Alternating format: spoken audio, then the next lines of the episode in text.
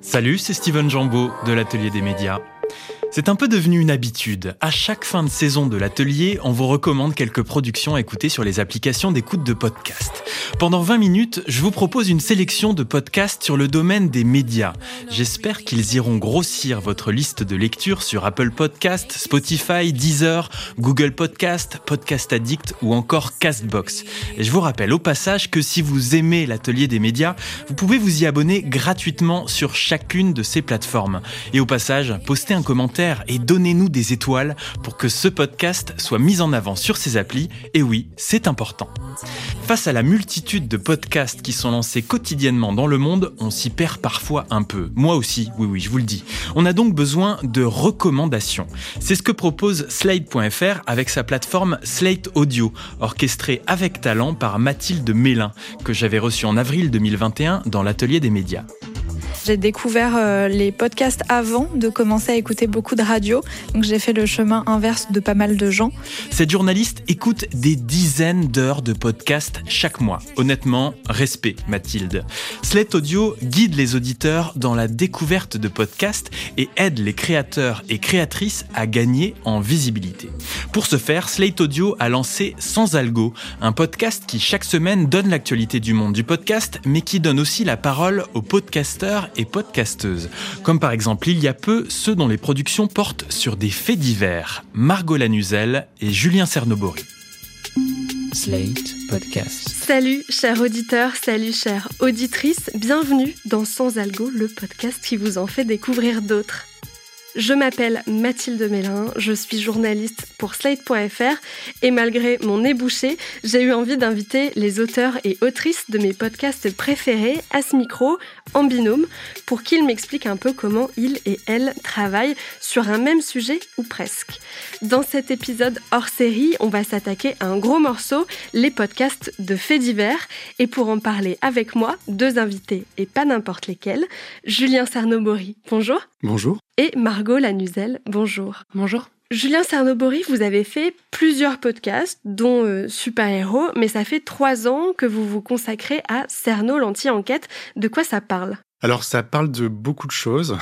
Il y a un fil narratif qui est une des plus grosses affaires criminelles euh, françaises, puisque c'est l'affaire Thierry Paulin, qui est un jeune homme qui dans les années 80 a tué entre 30 et 40 femmes, on ne sait pas, ou même peut-être beaucoup plus. En fait, j'ai un point de départ dans mon podcast qui est que le complice et amant de Thierry Paulin habitait dans mon immeuble, dans le 10e arrondissement à Paris. Et donc j'ai ce point de départ et j'ai pas de point d'arrivée comment dire, ma démarche, c'est un peu d'épuiser l'affaire, c'est-à-dire de tirer tous les fils qui se présentent à moi. Donc, je vais sur les lieux de crime, je réponds aux auditeurs qui ont connu le tueur parce que le tueur était euh, leur babysitter ou euh, je sais pas quoi, ça s'est déjà arrivé. J'accueille tout ce qui se présente et euh, j'en suis à 80 plus de 90 épisodes aujourd'hui. Donc c'est un truc qui va durer probablement très longtemps parce que je, je n'ai de cesse de tirer des fils en fait dans cette histoire. Julien Cernobori dans un épisode de Sans Algo, le podcast qui donne envie d'en écouter d'autres, proposé par Mathilde Mélin de Slate Audio, et c'est disponible partout. Poursuivons avec un podcast que l'on pourrait qualifier d'inspirant. Chemin est une conversation avec des fondateurs et fondatrices de médias qui racontent pourquoi ils se sont lancés et comment ils et elles ont fait. Chemin, ce sont six épisodes de 45 minutes produits par Mediane. Mediane est un projet porté par une équipe jeune et dynamique structurée en deux dimensions. D'une part, un centre de ressources et newsletter sur les tendances dans les médias. Abonnez-vous à cette newsletter d'ailleurs, elle est top. Et un studio qui accompagne les porteuses et porteurs de projets médias dans le développement de leurs projets. Quand on lance un média, on se pose plein de questions.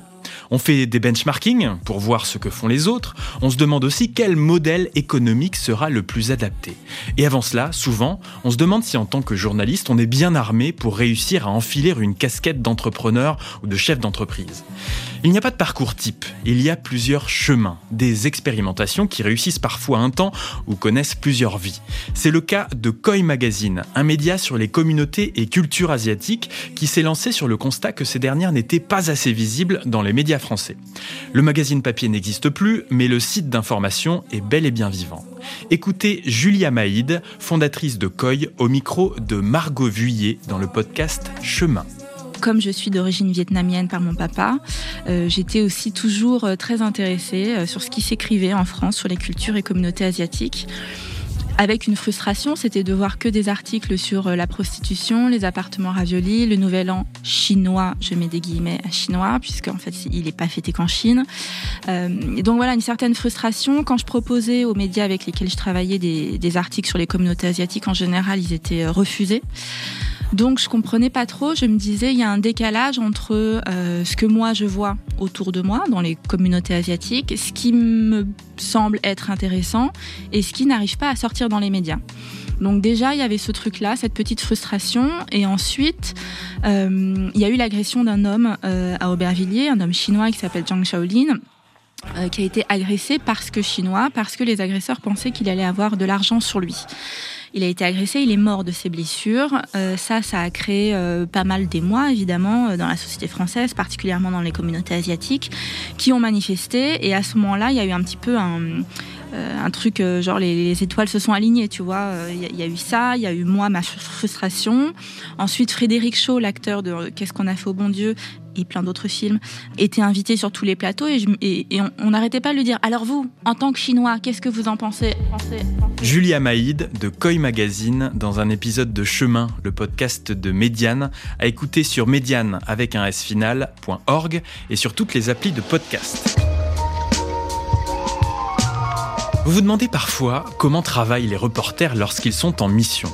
C'est avec cette volonté de montrer les coulisses du quotidien de ces reporters que la chaîne d'information continue BFM TV a lancé, peu après le début de l'offensive russe en Ukraine, un podcast intitulé Le service reportage. Toutes les deux semaines, un ou deux journalistes de la rédaction de BFM prend la parole et raconte. Le 20 juillet, alors que des incendies ravageaient des milliers d'hectares de forêt en Gironde, dans le sud-ouest de la France, les journalistes Domiti Berthaud et Thomas Ereman étaient à Landiras et la Teste de Bûche, aux côtés des pompiers, qui méritent clairement leur surnom de soldats du feu. Salut Thomas, salut Domiti. Là, il y a près de 20 000 hectares de forêt brûlées. Ça représente 4 fois la superficie de Bordeaux, deux fois celle de Paris. Pour vous, quand vous êtes sur le terrain, comment ça se passe? Est-ce que vous êtes euh, au milieu des pompiers? Euh, on est avec les pompiers au poste de commandement qui lui est à l'extérieur du périmètre de sécurité de l'incendie et notre travail avec eux c'est de euh, négocier de partir en tournage avec eux pour aller voir les pompiers euh, sur le secteur de l'incendie où vraiment à chaque fois on est accompagné par les pompiers. Il n'est pas question que nous on y aille tout seul parce qu'il y a un périmètre qui est tenu par les gendarmes qui est énorme. Donc on est à la fois au poste de commandement un peu à l'extérieur donc on, on voit pas trop ce qui se passe mais on nous raconte quand même la situation et peut-être euh, deux trois heures par jour, on a la possibilité de se rendre dans le secteur de l'incendie et de tourner avec les pompiers à ce moment-là. Et tourner avec les pompiers, ça se passe comment? Avec les pompiers, c'est vraiment nous, on se fait tout petit, hein, on est très discret, on suit vraiment ce qui se passe. Donc, euh, par exemple, euh, il y a des reprises de feu, et bien on va les suivre euh, dans, dans ces reprises de feu. On se fait au maximum petit, surtout euh, la caméra. Souvent, le rédacteur reste un petit peu plus loin et nous, euh, caméraman, JRI, euh, journaliste reporter d'image, on va au plus près avec les pompiers pour suivre ce qu'ils sont en train de faire. On suit finalement tout simplement leur travail sans trop les déranger. Un extrait du Service Reportage, le podcast de BFM qui fait entendre ses reporters, ici ceux qui étaient avec les pompiers qui tentaient d'éteindre deux méga-feux qui ont ravagé la Gironde mi-juillet.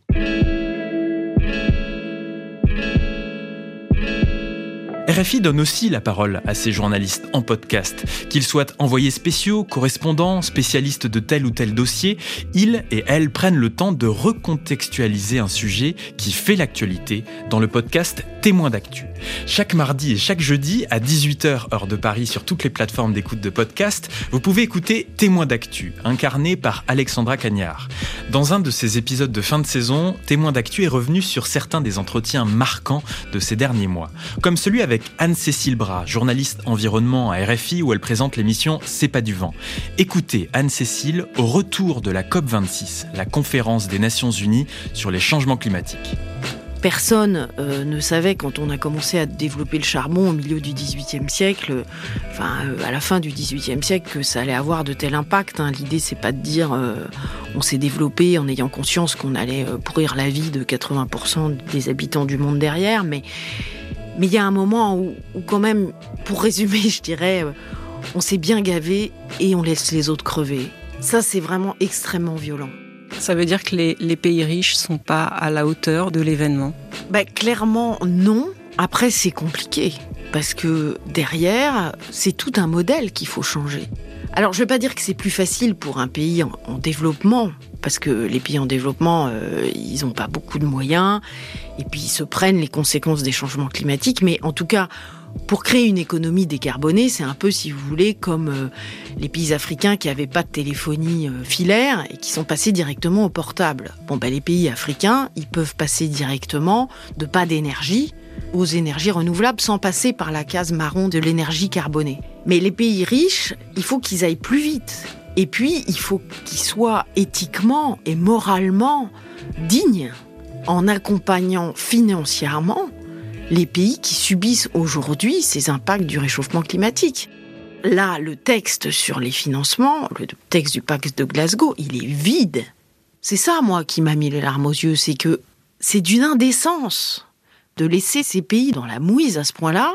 C'est un mépris total, quoi. Anne-Cécile Bras au micro de Témoins d'actu, le podcast d'info de RFI dont nous sommes fiers. Une quinzaine de minutes chaque mardi et chaque jeudi pour expliquer calmement une actualité parfois compliquée à comprendre. Montrer comment travaillent les journalistes, c'est la promesse d'un podcast diffusé cette année par Samsa Africa, société de développement média et de formation créée par Philippe Couve, fondateur de l'atelier des médias de RFI. Dans la peau d'un journaliste d'investigation en Afrique, c'est le titre de ce podcast présenté par le journaliste et enquêteur David Servenet, qui donne à entendre sur la longueur dix journalistes qui vivent et travaillent en Afrique et racontent les réalités de leur métier. Je vous propose d'écouter le journaliste indépendant David Dembélé basé à Bamako. Il a raconté l'enquête qu'il a consacrée au secret bancaire du haut clergé catholique malien.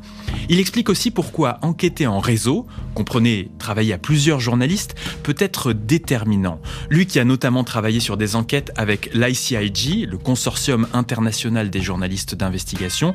On peut aussi préciser qu'il est membre de la cellule Norbert Zongo pour le journalisme d'investigation au Sahel et qu'il a fondé le réseau malien des journalistes d'investigation. Une fois résolue la question de la sécurité des échanges, David Dembélé est particulièrement attentif au traitement des sources.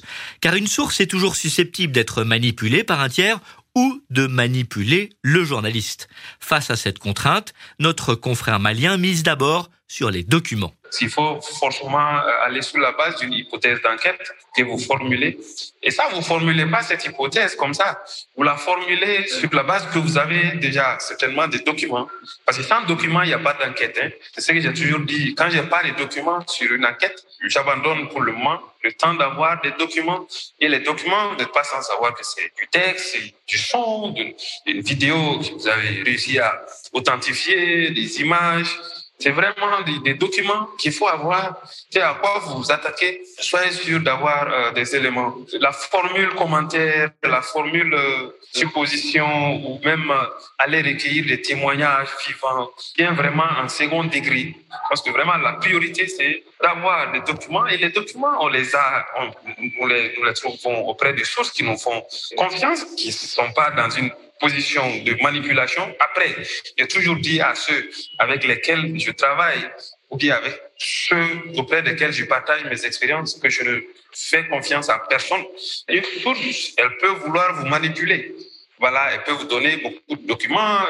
Mais je dis, après, c'est à vous vraiment de vous rassurer qu'elle n'est pas en train de vous manipuler. Parce que vous n'avez pas intérêt à, être manipulé. Le journaliste malien David Dembélé, membre du consortium international des journalistes d'investigation, dans le podcast de Samsa Africa intitulé Dans la peau d'un journaliste d'investigation en Afrique.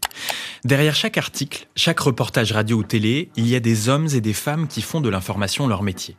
Ce n'est pas tous les jours chose facile, surtout quand il faut aller au plus près de l'événement, en zone parfois dangereuse. Se rapprocher pour rapporter des images et témoigner.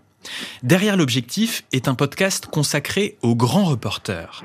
Dans un épisode, le photojournaliste Éric Bouvet a raconté sa mission aux côtés des commandos russes en Tchétchénie en 1995. Et euh, me voilà en Tchétchénie.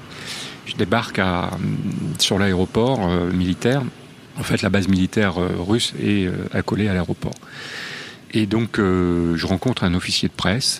Ça se passe pas mal. Il me dit Ok, bon, mais une journée. Par une journée. Et je tombe sur ces types. Je sais pas qui ils sont, ce sont des commandos qui sont tout seuls euh, dans euh, les contreforts du Caucase. Et euh, je suis très surpris qu'on me donne l'autorisation d'être avec ces types, mais il faut que je reparte quoi. Et je suis complètement sur ma faim. Je peux rien faire de plus. Et hop, on me ramène sur Grozny avant la nuit quoi, parce que c'est dangereux la route. Et je suis complètement mais frustré quoi.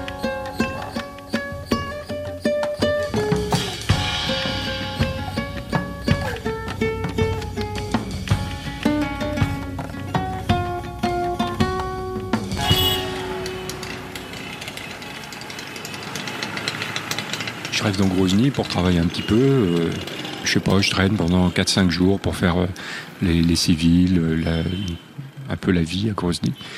Et nous sommes au mois de mai, il fait très chaud, hein, c'est Tchétchénie, il fait, très chaud en été, et c'est très poussiéreux. Donc je suis juste avec un pantalon, une, chemisette, et puis mon petit sac, et, j'ai sept films avec moi, quoi, voilà, avec un, appareil, deux optiques. Donc rien, quoi, balade.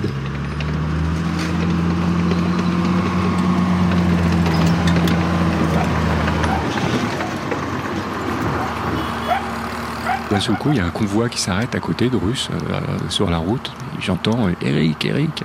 Je me retourne, je regarde, et il y a le major qui gérait ces fameux commandos que j'avais rencontrés donc euh, quelques jours plus tôt. Et euh, il me dit ah comment ça va? Je dis ça va et tout. Je lui dis tu fais quoi? Il me dit ah on va au front. Je dis bah super. je vous cache pas que pour un journaliste de monter un front avec des gens qui vous accompagnent, c'est l'idéal quoi. C'est rêvé quoi. Et il me regarde, il me dit bah monte. Je monte sur un des blindés et je pars. Je disparais pendant 15 jours. Et c'est 15 jours d'une descente aux enfers. Derrière l'objectif, un podcast du studio Make Some Noise, incarné par la journaliste Marion Armango. Ici, c'était un épisode daté de janvier 2022 qui donnait la parole au photojournaliste Éric Bouvet. Il racontait la Tchétchénie en 95 aux côtés des commandos russes. Le hasard de l'histoire a voulu qu'un mois après la diffusion de cet épisode, l'armée russe a lancé son opération spéciale en Ukraine. Éric Bouvet, comme nombre de reporters de guerre, est évidemment parti couvrir ce conflit, notamment pour Polka Magazine. Et puisque je parle de photos de presse, je vous invite à réécouter l'émission de la semaine dernière de l'Atelier des médias où je recevais Jean-François Leroy, le directeur du festival de photojournalisme Visa pour l'image, qui se tiendra fin août, début septembre, comme chaque année, à Perpignan, dans le sud de la France. C'est la fin de cette émission réalisée par monsieur Simon de Creuse. Pendant les quatre prochaines semaines, ce sont des rediffusions que vous entendrez à la radio, des émissions que vous pouvez retrouver en version longue sur les applications de podcast. En tout cas, pour les 25 derniers numéros et toutes les autres sur les sites et applications de RFI. J'aurai le plaisir de vous retrouver tout début septembre pour une nouvelle saison. D'ici là, je reste joignable sur Twitter ou par mail à l'adresse atelier.rfi.fr.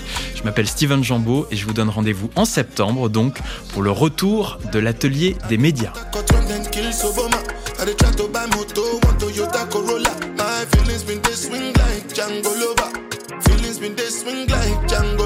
Now you crash your Ferrari for Lucky Bona. Now some more to remain could have been all over. My feelings today swing like Django Lover. Feelings today swing like Tip Tip Timbani at you, at you. I'm a white dog in Fenisu. Why you say I did nothing for you when if I do anything you want me to do?